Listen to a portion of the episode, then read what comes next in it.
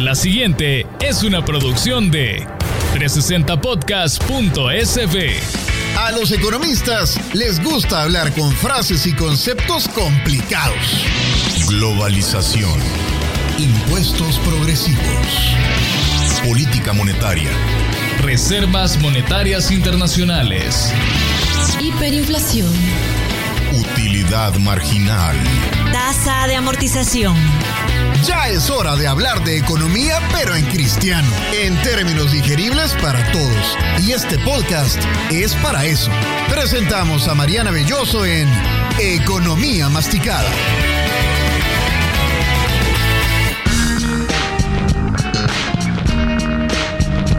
Bienvenidos a un nuevo episodio de Economía Masticada. Soy Mariana Belloso y los invito a que se sienten a esta mesa donde procesamos todos los conceptos, términos y fenómenos económicos que a usted le interesan, pero que a lo mejor lo siento un poco complicados. Hoy de nuevo y como les había prometido la semana pasada, tengo dos invitados especiales que me van a ayudar a explicar el tema de la deuda pública. Más adelante que empezamos con el aperitivo.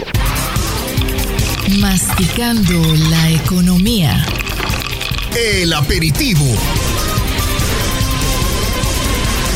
La deuda pública es un recurso al que tienen que recurrir casi todos los países del mundo. Son extrañas las naciones que logran producir todos los ingresos que necesitan para funcionar en un año, ya sea para poder ejecutar proyectos especiales o para el funcionamiento normal de un año fiscal. La mayoría de países del mundo tienen que contratar deuda y lo hacen con diferentes fuentes. De eso vamos a platicar un poco hoy. En el caso de El Salvador, por ejemplo, algunas de las fuentes de financiación a las que más se recurre es a los llamados préstamos con organismos multilaterales o bilaterales. Y ustedes escucharán de pronto que le debemos dinero al Fondo Monetario Internacional o al Banco Mundial o al Banco Interamericano de Desarrollo o más recientemente al Banco Centroamericano de Integración Económica. Estos son organismos que aprueban programas o proyectos con El Salvador y le desembolsan montos específicos para poder desarrollar dichos proyectos. Otro tipo de emisión de deuda más cara son las emisiones de bonos en el mercado internacional. Esto se da cuando el país emite títulos valores en algún mercado internacional y le ofrece a los inversionistas ganar un interés o cupón. El Salvador tiene varias emisiones de bonos vigentes y la más reciente la hizo el año pasado cuando colocó mil millones de dólares en bonos en los mercados internacionales pagando una tasa de interés casi del 10%.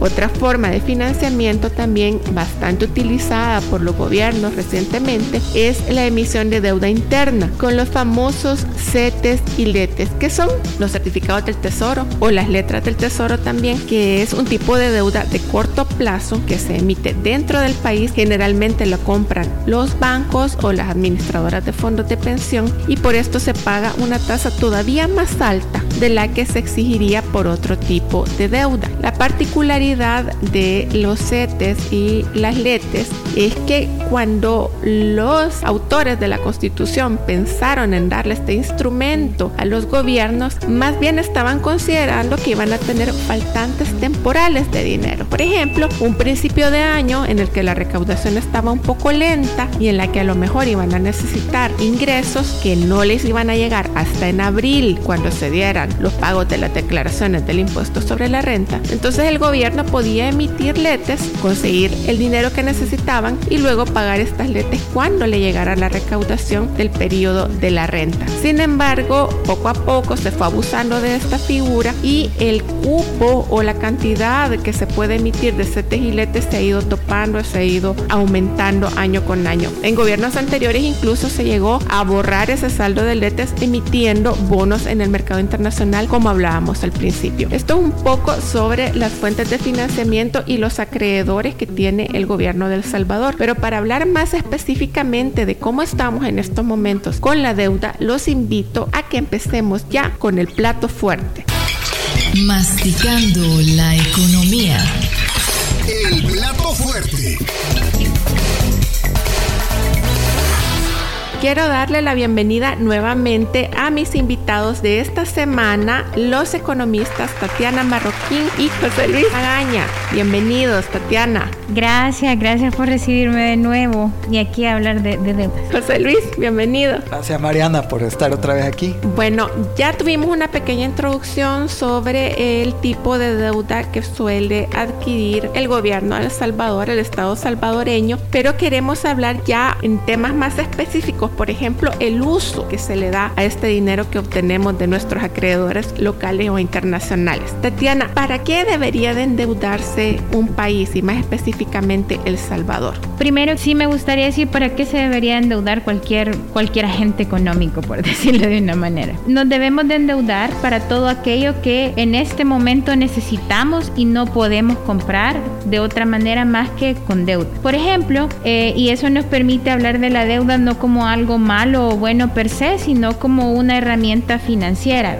Si alguien viene y me dice, Tatiana, yo quiero comprar una casa y gano 600 dólares al mes, ¿qué me recomiendas ahorrar o ir a pedir un préstamo? Yo le voy a decir que ir a pedir un préstamo porque si tiene que ahorrar de esos 600 dólares un porcentaje, pues se va a tardar y la casa lo necesita ya. Entonces esa es, por ejemplo, una de las decisiones de inversión y de toma de préstamos que hace la población todo el tiempo. Entonces, de esa misma lógica es la que debe de, amparar eh, las decisiones que se toman de tal estado. Bueno, ¿para qué nos vamos a endeudar de tal estado? Para todo aquello que es una inversión que nos va a generar rentabilidad financiera o social en el largo plazo y que no podemos pagar de otra manera más que de eso. Entonces, bueno, si alguien viene y me dice, Tati, pero yo quiero endeudarme con una tarjeta de crédito, me la dieron ahora, son mil dólares y me voy a ir a comprar hamburguesas para todos mis amigos ahorita. Entonces yo le diría, no, mire, esa no es una decisión financiera inteligente, mejor ahorre y, y compre hamburguesas si se lo quiere gastar, ¿verdad? Pero con deuda con la que hay que pagar intereses, etcétera, hay que gastarla en todo aquello que nos va a dar alguna rentabilidad o social o financiera que nos permita pagarla en el futuro. Entonces esa es la misma lógica que debe de ocupar un Estado, sobre todo un Estado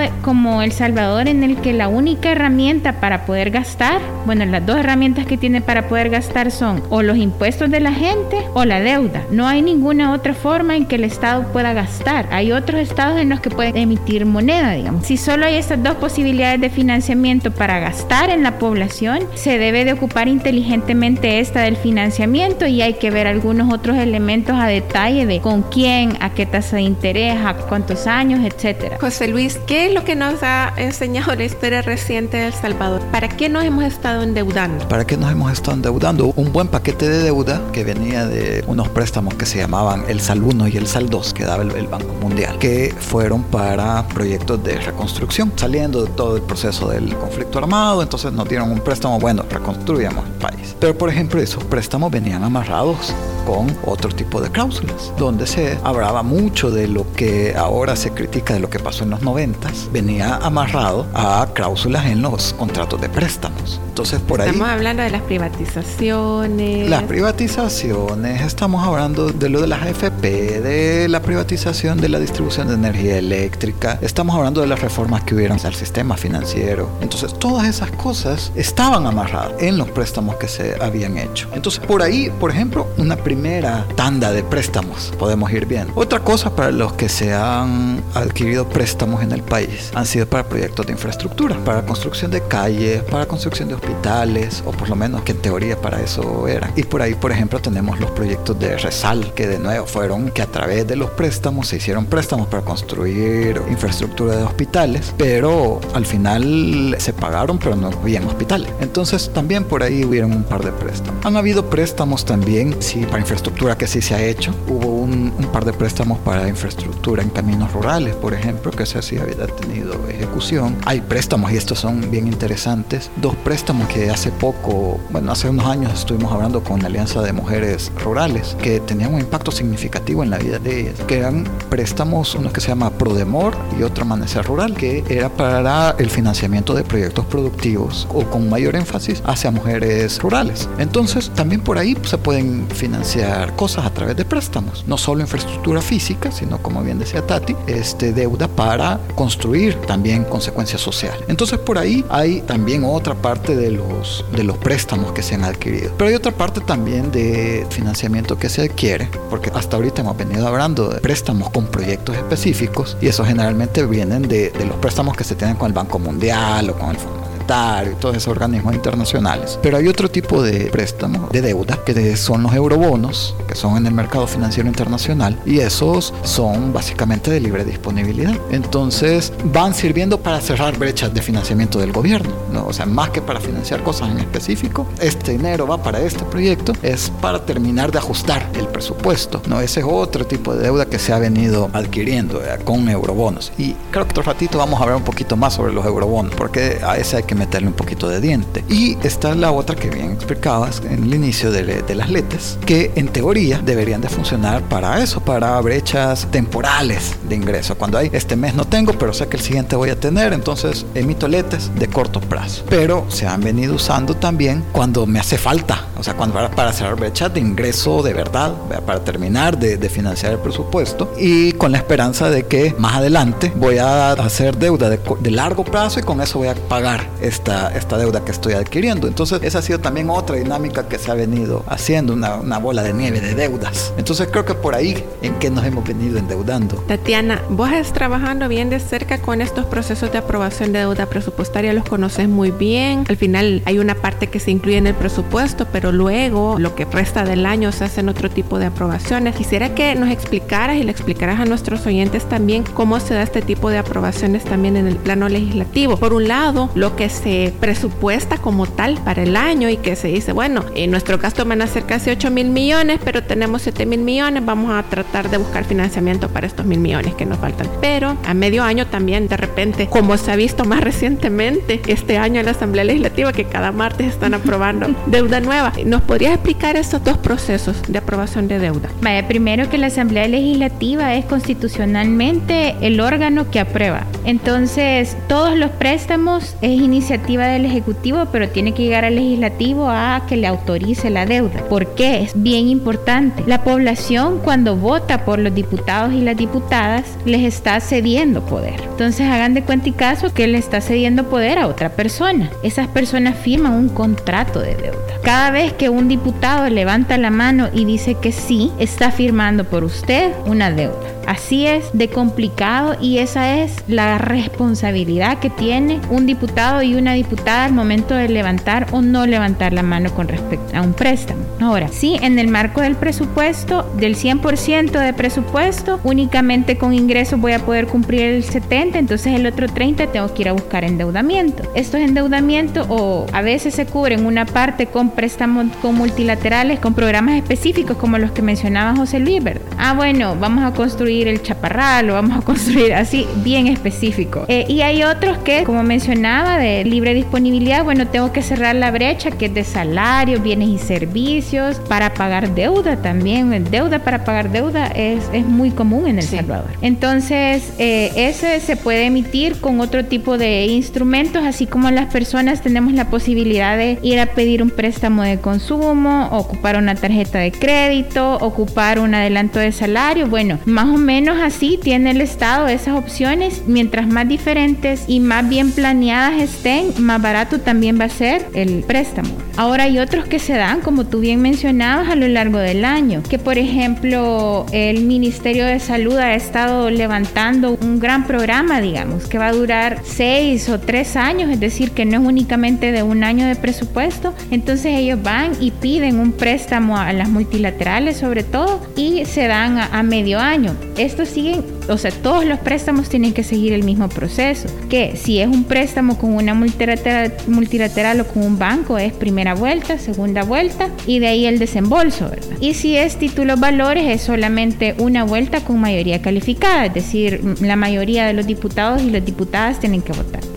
Hablemos un poco sobre esta famosa relación deuda sobre PIB. Ya en el primer episodio de esta serie, José Luis nos hablaba que el PIB es la suma de toda la producción del país, generalmente medida en un año. Y se habla mucho de una relación sana deuda-PIB y se le compara con qué tan comprometido tengo mi salario, por ejemplo. Entonces, eh, quisiera que habláramos un poco de esto. ¿A qué se le puede considerar realmente una relación sana de deuda-PIB? ¿Es válido hacer esta comparación del nivel de deuda sobre mi Producto Interno Interno Bruto y cómo se podría mantener también un equilibrio en este sentido, José Luis. Estás recordando un poquito de lo que decíamos en el episodio anterior. Esa relación deuda-PIB o en general, cualquier relación, cualquier cosa con respecto al PIB, básicamente lo que nos está queriendo decir es cuánto del dinero del que se mueve en la economía nacional se le está destinando a algo. Aquí tenemos una diferencia con respecto a cuando se hace ese ratio deuda-PIB, porque no se trata solamente de lo que se le está destinando a algo, cuánto se le destina a la deuda, sino más bien cuánto representa el total de la deuda. Que es diferente ver cuánto tengo que pagar este mes de préstamo que he sacado contra mis ingresos que tengo este mes. Y otra cosa es ver el total del préstamo que tengo. Saco un préstamo para una casa,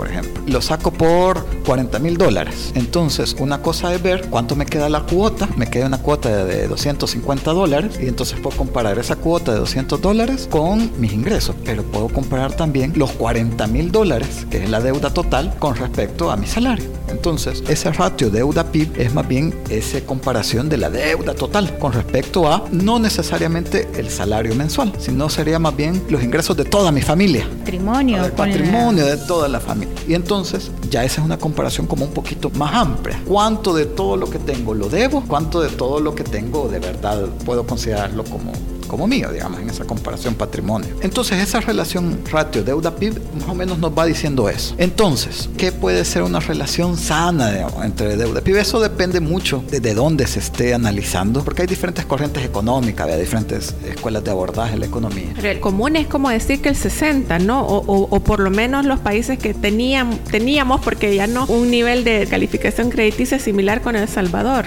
andaban por el 60. Pero también depende mucho del tipo de país. Por ejemplo, Estados Unidos, Japón, por las condiciones de sus economías, por eh, su, su, forma misma de, de, gobierno, tienen deudas de 100, 200% del PIB. Y, y, ahí van. Y va, ahí va. O sea, no hay gran, gran conflicto ¿verdad? sobre no, eso. No caen en impago. Ajá, pero a, a economías pequeñas eh, dependientes, que tenemos recursos limitados, que no tenemos una moneda. También eso impone ciertas limitantes que dice, bueno, tenés que ser más responsable en cómo usas ese dinero, tenés que tener ese ratio de deuda también un poco más controlado. Por ahí se, se ha hablado a veces del 60, 70%, en periodos de emergencia puede haber cierta flexibilidad para subir, luego hay que corregir y hay que bajar. Entonces, el punto es cómo logras hacer que ese ratio de deuda pueda ser más o menos sostenible y que tampoco asuste porque este sí hay que ponerle atención. Ese numerito que quizás a veces a, a nosotros, a nosotras en los hogares no nos termina de decir mucho, a quienes sí les dice mucho a los que nos prestan pisto. Porque ahí ven la capacidad que podemos tener de pagar. Entre más alto es eso, también más caro nos van a prestar y va a significar que vamos a tener que estar pagando más de interés, más tiempo y se le va a tener que dedicar más recursos a pagar deuda y menos recursos que va a tener el gobierno para salud. Tati, ¿cómo estamos ahorita en esa relación deuda-PIB y qué implicaciones tiene para El Salvador? Vaya, eh, bueno, primero que a mí no me gusta el ratio. Es que me parece que hay algo que tiene que saber la gente que nos está escuchando, que esos ratios tienen que servir para medir si la deuda es financiera y socialmente sostenible. Por tanto, lo que intentamos medir eh, con eso es si no va a haber un impago. Entonces, un impago, como bien mencionaba José Luis, puede pasar cuando uno tiene un 15% del PIB o 150. Eso depende de la situación del país. Cuando analizamos el ratio deuda-PIB, nos tenemos que dar cuenta que abajo está el PIB. Entonces eso puede ser manipulable. Por ejemplo, al momento tenemos el 80% de deuda sobre PIB. Pero cuando nosotros analizamos a detalle por qué es 80% es porque se está asumiendo que va a haber un gran crecimiento del PIB. Entonces ese ratio no nos está diciendo mucho con respecto a la capacidad que realmente tiene el gobierno de enfrentarse a las deudas. Sobre todo porque hay muchas deudas, ahí no están los intereses, por ejemplo, que sí hacen una gran presión en el día a día. Sobre todo ahora que las finanzas públicas están tan mal y que la perspectiva que tenemos financiera al exterior y al interior es tan mala, las tasas de interés a las que nos están dando son parecidas a las que nos están dando a la gente que nos está escuchando ahorita. O sea, ellos tienen que saber que muchas personas que nos están escuchando ahorita tienen una tasa de interés menor que la que le dan al gobierno de El Salvador. ¿Y qué significa la tasa de interés? Es la perspectiva que tiene la gente que le presta a uno de que uno le va a pagar. Entonces, si usted tiene 5, 4, 6%, pero un gobierno tiene 9, es porque se ven más posibilidades de que usted como persona pague, de que el Estado pague ese, ese préstamo. A la par del el tema del, del ratio deuda-PIB, Hay otras cosas que nos indican que tan caro es para el país obtener dinero. Por ahí también están otros temas en los que aparecemos en, niveles preocupantes, por ejemplo, eh, el, riesgo país. ¿Cómo ves ese panorama ahorita para El Salvador? Como nosotros al final, como mencionábamos, hay distintas clases de préstamos. Cuando vamos a prestar a personas individuales a través de eurobonos, que nosotros salimos a los mercados de valores y decimos, hey, aquí vengo, necesito mil millones. Y viene un montón de gente y dice, yo quiero, yo, yo los quiero. Bueno, esa gente que dice yo los quiero se informa muchísimo antes de prestarnos dinero. ¿Por qué? Porque con base a esa información ellos van a definir a qué tasa de interés nos van a prestar. Entonces, ¿qué es esto del riesgo país? Bueno, es una medición que dice, hay un riesgo cero, que es el riesgo de Estados Unidos, para que pongan la perspectiva del perfil financiero de Estados Unidos, que tan fuerte es que se considera riesgo cero. Digamos, el riesgo de Estados Unidos fuera 1% de tasa de interés y nosotros 10 como El Salvador es la diferencia que ellos ven en un riesgo de netamente el país. Si se, si se compara con un instrumento al, al, mismo plazo y bajo la misma estructura, pero más o menos es así. Entonces, si este riesgo país es tan alto, lo que significa es que a toda la deuda nacional se le va a aplicar esa brecha, ¿verdad? Este castigo de, bueno, es El Salvador. Ajá, es El Salvador, ahora bueno, ahí te van tus 5% más. Eso no solo lo aplica para el gobierno, también aplica para privados. Entonces, si un banco está prestando un banco cooperativo o algún banquito de esos que le puede prestar de otro banco internacional, va a decir, ah, vaya, es a 5, pero ¿dónde está? En El Salvador. Y eso a mediano plazo también baja a la población, porque se traduce en mayores tasas para los créditos de la gente. Se encarece el dinero para todos. Para todos. Entonces esa es de las alertas y de las banderitas rojas que están de las banderitas rojas que nosotros decimos, va, mire, sí, en el corto plazo las alertas son, le van a cobrar un montón al gobierno de tasa de interés, pero en el mediano plazo es que van a terminar afectando a toda la población que necesita crédito. Pero además el hecho de que salga más caro el financiamiento para el gobierno implica que cada dólar que estamos pagando más de interés es dinero que se dejó de destinar para otra cosa, sobre todo para la atención de los más vulnerables. Acá estaba José Luis con ganas de hablar de los eurobonos, entonces le voy a plantear a él la pregunta sobre cómo debería de equilibrarse la canasta de financiamientos o las fuentes de financiamiento para evitar en la medida de lo posible esos sobre costos financieros, aunque en el escenario actual me imagino que se ha complicado más. De nuevo, traer toda la discusión que habíamos tenido en, en el programa anterior sobre la determinación de prioridades y a partir de esas prioridades ir definiendo de qué forma se pueden ir financiando determinados programas, determinados proyectos, determinadas apuestas. Dependiendo del tipo de programa, dependiendo del tipo de proyecto, así va a ser el tipo de financiamiento que se debería ir buscando por las propias características que se necesiten de financiamiento en cada ¿Por qué? Que tienen una forma de funcionamiento bastante particular, diferente a los préstamos, diferente en cuanto a su aprobación, como decía Tati, pero diferente en cuanto a los costos y cómo se pagan esos costos. Porque los préstamos, como los préstamos que sacamos a un banco así, al inicio pagamos más, un poco más de intereses que el capital. Entonces los intereses cada vez van disminuyendo porque vamos amortizando la deuda, entonces el saldo es cada vez más pequeño y por tanto se paga menos de intereses y se aporta más al pago de la deuda. Y entonces, a 20, 30 años, que es el plazo del préstamo, pues en nuestra última cuota ya pagamos lo, mismo que hemos venido pagando en el resto de cuotas y salimos. En el caso de los eurobonos es diferente. En el caso de los eurobonos, el gobierno sale al mercado financiero a vender papeles de deuda donde se compromete a estar pagando intereses cada seis meses y durante todo el plazo de, los eurobonos no se paga nada de amortización. Entonces, si son mil millones, como la última que hubo en julio del año pasado, pues el gobierno se compromete a estar pagando intereses cada seis meses sobre esos mil millones de dólares. Y entonces se pagan intereses seis meses, seis meses, seis meses, hasta el 2052, por ejemplo, en esa última emisión. Y hasta 2052 hemos estado pagando intereses y en el 2052 vamos a tener que pagar los mil millones de dólares enteros que es la deuda original. Entonces, ese tipo de financiamiento nos sale extremadamente caro al país. El hecho de ocupar ese financiamiento debe de ser para cosas sumamente específicas y para cosas muy estudiadas. Y ahí solo agregar datos, por ejemplo, en el presupuesto 2021 el pago de deuda que tenía que hacer el gobierno era mayor a los 1.100 millones. Eso es parecido a lo que se destinaba para el ramo de salud y educación, es decir, tenemos un ramo de deuda. Sumado, sumado. Era, era más la deuda, lo que había que pagar de servicio de la deuda que todo lo que se va a invertir en salud y educación. No, no, es parecido. En educación más un poquito más o menos de mil y en, en- en salud también. Entonces, digamos que los tres ramos más grandes que tenemos en el presupuesto son educación, salud y deuda. Y cuando analizamos exactamente qué deuda estamos pagando, justamente porque se ha tomado la decisión en su mayoría de emitir este tipo de instrumentos como eurobonos, entonces de esos un poco más de 1.100 millones de deuda que teníamos que pagar, 800 eran solo de interés. 800 millones solo para el pago de intereses. Entonces esa es otra alerta que también damos como economistas. No es solamente que el endeudamiento acelerado y no pensado y racionalizado correctamente es incorrecto, sino que estamos en un momento gravísimo de la situación fiscal, como por ejemplo que estamos pagando 800 millones solo de intereses y que cada vez se van cerrando más las válvulas, ¿verdad? También para prestar dinero. Y otra, otra cosa que me parece relevante en esto del endeudamiento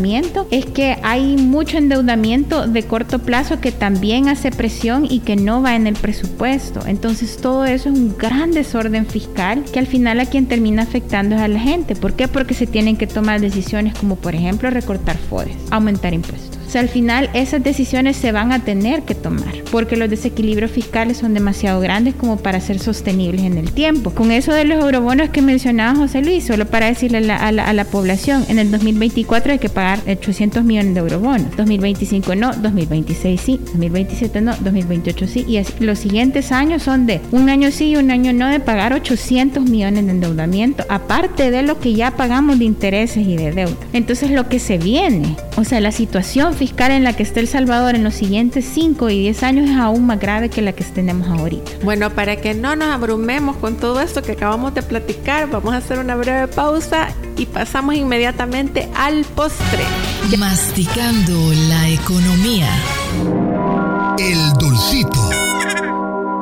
Ya con un panorama bastante claro de cómo está la situación de la deuda en El Salvador, ya manejando algunos conceptos básicos del el tipo de acreedor que tenemos, los plazos y las tasas que nos toca pagar, vamos a la parte final de este podcast y es más o menos tratar de hacernos una idea de lo que puede venir. Acá en El Salvador se ha estado hablando mucho, por ejemplo, de la posibilidad de que el gobierno logre cerrar un acuerdo con el Fondo Monetario Internacional que le beneficiaría, digamos, en dos vías. Primero, porque implicaría la inyección de 1.300 millones de dólares que le ayudarían al gobierno a cubrir los faltantes inmediatos, por lo menos de 2021 y 2022. También el efecto que tendría sobre la percepción de riesgo país, que ya lo explicaban José Luis y Tatiana anteriormente, el hecho de tener este acuerdo. Pero los acuerdos con organismos, con el fondo, también implican un montón de compromisos. Y en el caso salvadoreño, esto siempre ha significado un ajuste fiscal, es decir, por un lado recorte del gasto público y por el otro aumento en los ingresos, de alguna forma que se ha planteado casi siempre con aumento de impuestos. Es un acuerdo con el Fondo Monetario nuestra última esperanza. ¿Qué más podríamos hacer para corregir la ruta que lleva el endeudamiento de nuestro país? Que bien lo comparaba José Luis con una bola de nieve porque cada, cada vez va siendo más grande y va abarcando más. Tatiana. Bueno, para mí lo primordial antes que sentarnos a hablar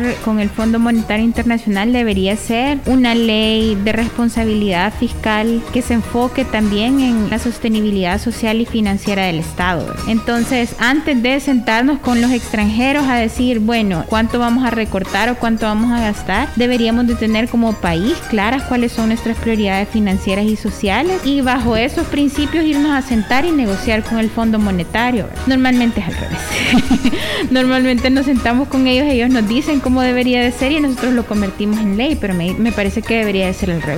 Ahora, el retraso que se ha dado en esta administración es tan grande que ya no tenemos ni siquiera ley de responsabilidad fiscal. Entonces, estamos saliendo al día.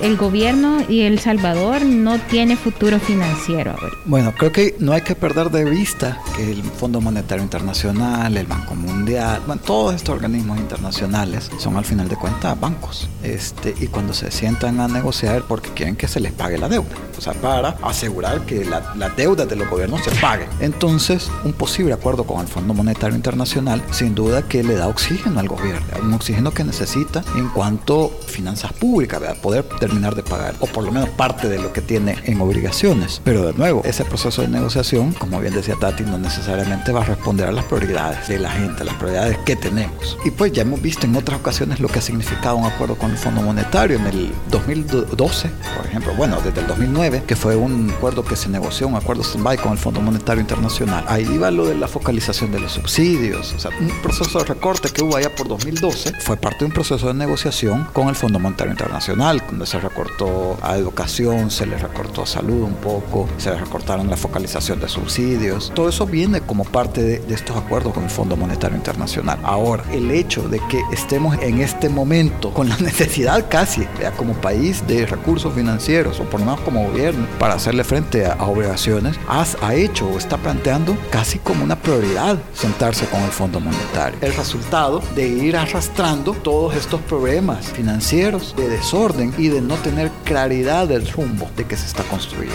Entonces, como bien decía Tati, lo, lo primero es definir prioridades, definir rumbos y a partir de eso, bueno, veamos cómo lo financiamos. Bueno, vamos a tener que seguir pendientes de cómo se desarrolla esta situación. Yo desde ya los dejo invitados a los dos para que me acompañen y analicemos cuando se tenga más claro el panorama. Quiero agradecerles mucho por haberme acompañado en este segundo episodio de la serie sobre presupuesto y deuda pública. Tatiana, mil gracias. Gracias, gracias por la invitación y ojalá podamos seguir conversando y la gente se interese. También es su pisto, es su pisto. José Luis. No, gracias Mariana por la invitación, gracias a los amigos, amigas que nos han estado ahí escuchando. Bueno, y a usted lo invito a que se esté pendiente porque la próxima semana le vamos a tener un episodio nuevo que tiene más que ver con su bolsillo porque vamos a estar hablando sobre tarjetas de crédito. Recuerde que puede encontrarnos en 360podcast.sb. Ahí está la plataforma donde se pueden suscribir a los diferentes servicios en los que están nuestros programas. También nos pueden seguir en las redes sociales, en Instagram y en Facebook como arroba 360podcast.sb y en Twitter como arroba 360podcast-sb. Soy Mariana Belloso y los espero el próximo miércoles.